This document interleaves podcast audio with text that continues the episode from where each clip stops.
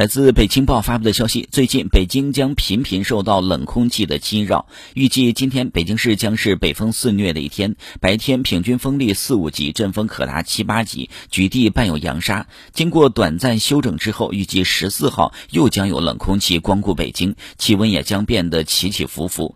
气象部门预计，南郊气象台三月十二号到二十号，最高气温在十二度到二十度，最低气温零下一度到五度。建议市民采取洋葱式穿衣法，根据气温变化及时的增减衣物。同时，中央气象台继续发布了寒潮蓝色预警。受寒潮影响，预计三月十一号二十点到三月十三号的八点，中东部大部地区气温将会下降六到十度，黄淮、江淮等地气温下降十二度，局地超过十六度。上述地区先后有四到六级风，阵风七到九级。西北地区、华北西部等地有沙尘天气。